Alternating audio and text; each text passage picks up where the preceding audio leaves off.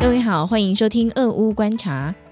美东时间三月八号上午，美国总统拜登宣布对俄罗斯祭出新一波的制裁。这次锁定的是俄罗斯经济最倚重的能源出口，美国禁止所有俄罗斯石油、天然气与能源进口。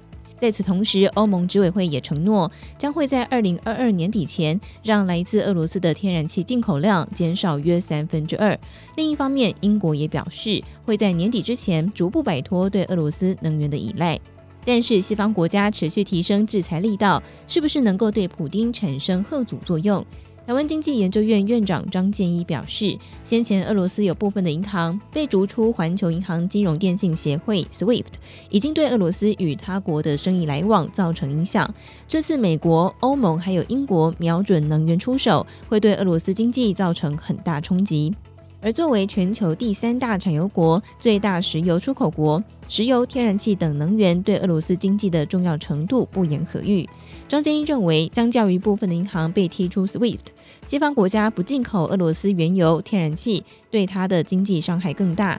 因为能源一直是俄罗斯最大的经济命脉。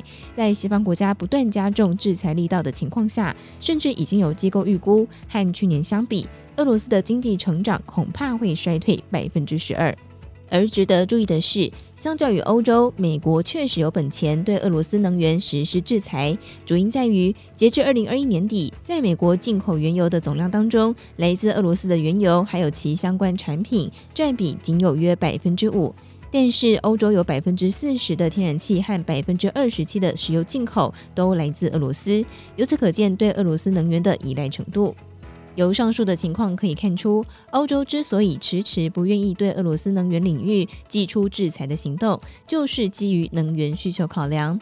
但是，随着俄乌的战事越演越烈，西方国家不得不设法降低、摆脱对俄罗斯能源的仰赖，借以带给普丁更大的压力。事实上，早在拜登宣布这波的制裁之前，俄罗斯石油在市场上就已经出现了被边缘化的现象。根据摩根大通估计，大约有百分之七十的俄罗斯海运石油仍在努力寻找买家。至于高涨的油价会不会进一步推升通膨，甚至对联准会三月份的利率决议造成影响？张建一认为，虽然油价居高不下，但是早在俄乌战事爆发之前，油价就已经涨翻天。加上美国就业、制造业的采购经理人指数都不错，预期届时升息的幅度应该就是一码。台新金控首席经济学家李振宇也认为，Fed 本月的升息幅度很有可能是一码，但是后续仍然保留弹性空间。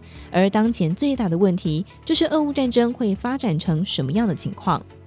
俄乌开战导致俄罗斯股市狂跌，卢布重贬，让整个国家陷入外有制裁、内有民怨的窘境。张建一直言，即便是集权国家，民众也会反抗。经济太差，民不聊生，这个总统大概也很难再做下去。李正宇表示，俄罗斯民众现在每天都去排队领卢布，就是为了尽快换成外币。如果正常的管道行不通，就会去黑市换，有什么换什么。因为卢布看起来一路要变成废纸了，大家都很害怕。而普丁大概也没有想到，西方国家真的会对俄罗斯的能源祭出制裁，他现在可能也要找台阶下，所以克里姆林宫之前才会列出四项的停战条件。看起来，除非普丁发狂按下核按钮，否则外交的斡旋还是有机会。以上内容出自《金周刊》数位内容部，更多即时讯息也欢迎下载《金周》的 App，可以随时掌握。以上就是今天的俄乌观察，谢谢您的收听。